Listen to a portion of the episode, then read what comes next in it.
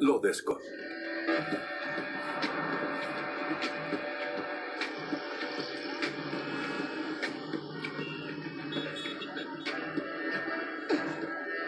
Colombia. Normalmente este país sale en las noticias o aparece en una película o un drama televisivo. No es por su aspecto, que es, para serle sincero, espectacular. No es por su gente, que toda la que he conocido es cálida, orgullosa, generosa y divertida.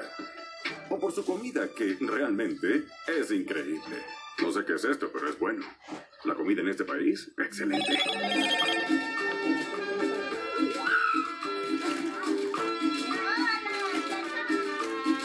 Este lugar no me es desconocido.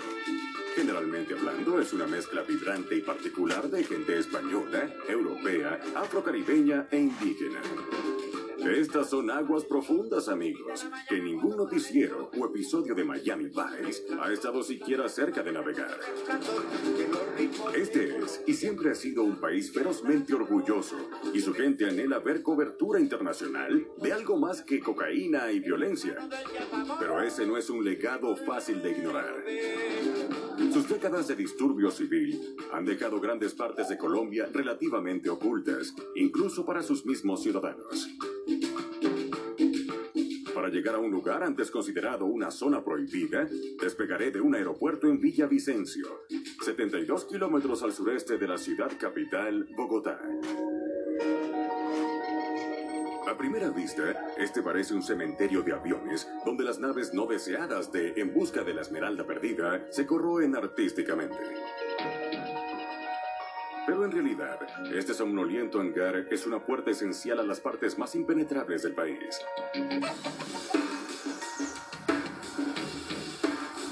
Los establecimientos remotos en la cuenca del Amazonas están aislados del país ya que no hay caminos ni carreteras que los conecten. Solo hay dos formas de llegar, navegando varios días por el río o abordando este autobús con alas, lo que realmente es un DC-3 de la Segunda Guerra Mundial.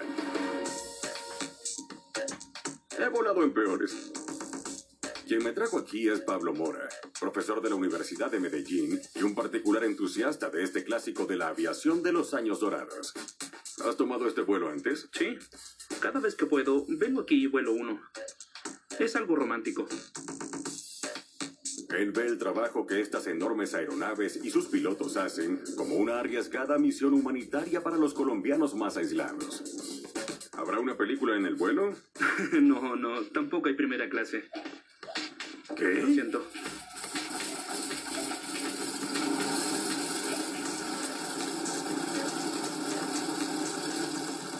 Aviones viajan con sus propios mecánicos que solucionan cualquier problema que pueda haber porque hay cosas que pueden salir mal. El riesgo es que podremos aterrizar pero no despegar otra vez. Este tipo es nuestro pasaje de regreso.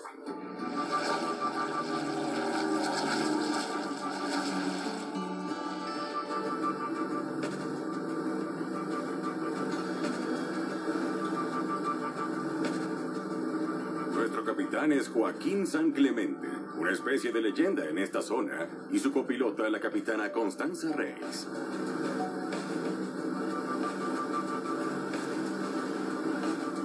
Es místico. Y ellos han desarrollado una conexión con el avión. No hay Intel aquí dentro. No hay un software. Tienen GPS, pero eso es todo. Es hermoso. Ellos deben presentir todo. Saben cuando el sonido del avión no está bien. Es el hombre y la máquina.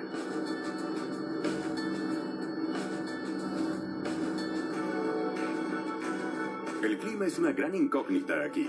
Cambia tan bruscamente que es capaz de derribar aviones en lugares remotos.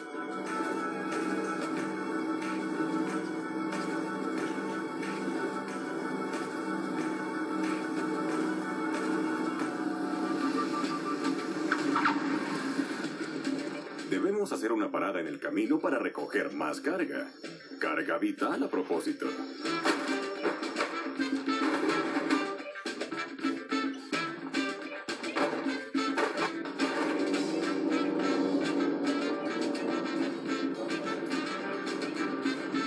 Tierra sobre la que volamos es hermosa y frondosa, pero la vida para los de abajo no ha sido para nada así.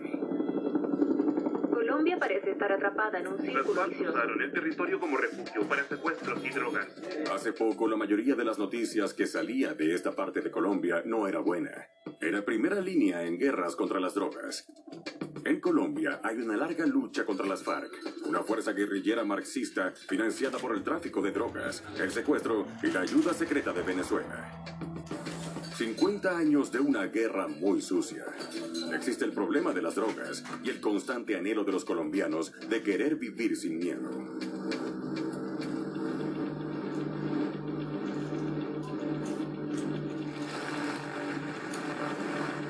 Aterrizamos en el puesto avanzado de Miraflores, en la provincia sureña de Guaviare, en la Reserva Forestal Amazónica.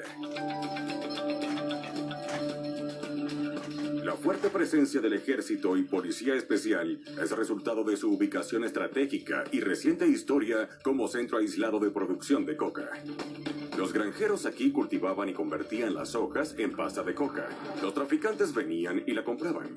Las FARC controló toda esta zona sobre la base del miedo durante años. Hace nueve años, el gobierno logró expulsar a las FARC, los traficantes y cualquier paramilitar, con mucho éxito al parecer. Sin embargo, de un día a otro, su población se redujo en un 85% y el resto que quedó lucha por sobrevivir.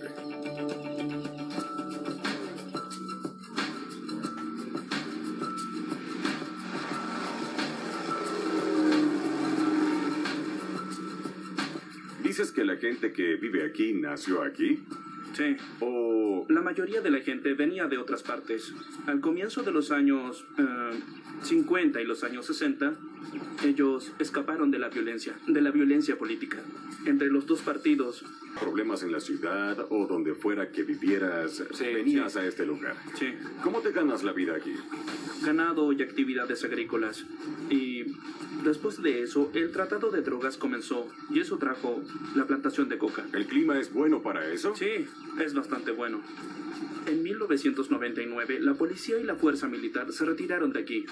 Este lugar fue ocupado por las FARC y luego fue ocupado por los paramilitares. Sí. Y así comenzó la verdadera violencia. Entonces los problemas en este país estaban antes del tratado de drogas. Lo que en realidad pasó es que el tratado de drogas solo hizo que todo comenzara. Aquí no hay trabajos, hay... Solo hay un par de instituciones. Sí. Sabemos que el Estado tiene presencia en este lugar porque el ejército está aquí. Llegamos. Ahora conoceremos al alcalde. Oh, sí.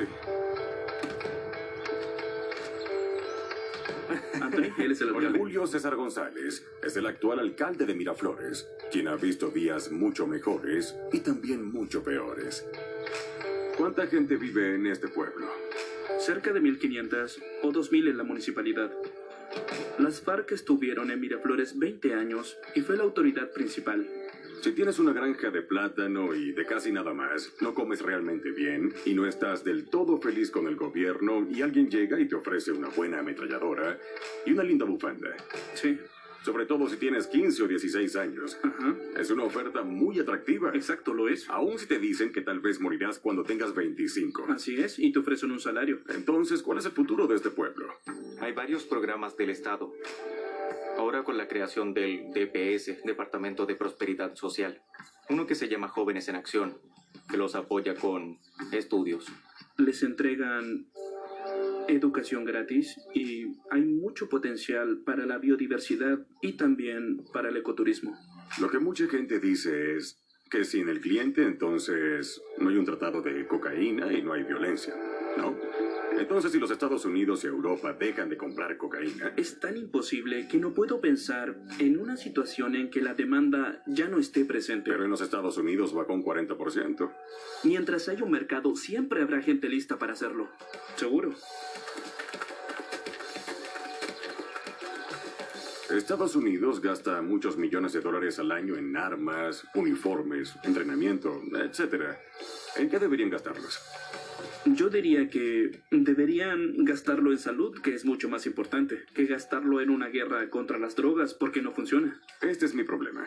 Si el crack no existiera, estaría totalmente de acuerdo contigo. Pero como ex adicto a la cocaína y como ex adicto al crack, Sí, sí. ese es un problema. El problema es que la gente piensa Que si uno cree que la droga debería legalizarse, está diciendo que es buena. Pero no pensamos eso. Ese es el problema que el alcalde tiene aquí. Y están gastando mucho dinero que podrían destinar. Sí, son dos problemas. apoyo, estoy contigo. Uno es la drogadicción y el otro es el tráfico de drogas. Podemos deshacernos de uno, pero no del otro. Tendremos que lidiar con él para siempre. Es un hermoso país. Ah, la gente aquí, todos han sido muy amables. Incluso la gente Sí, mala me agrada. Sí, eso es verdad. Ah, la comida es deliciosa. El problema es que Estados Unidos jamás legalizará las drogas. Eso No. nunca ocurrirá. Sí. La gente buena de este pueblo puede agradecernos por traer aquí Sí. fuentes frescas. Así es. De póker. Cerveza póker, Cerveza buena cerveza. póker. Sí. Nada que agradecer, caballeros. El placer es todo nuestro.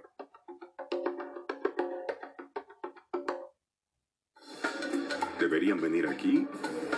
Sí, porque es hermoso. Sí, porque la gente es buena. Sí, porque la comida es increíble.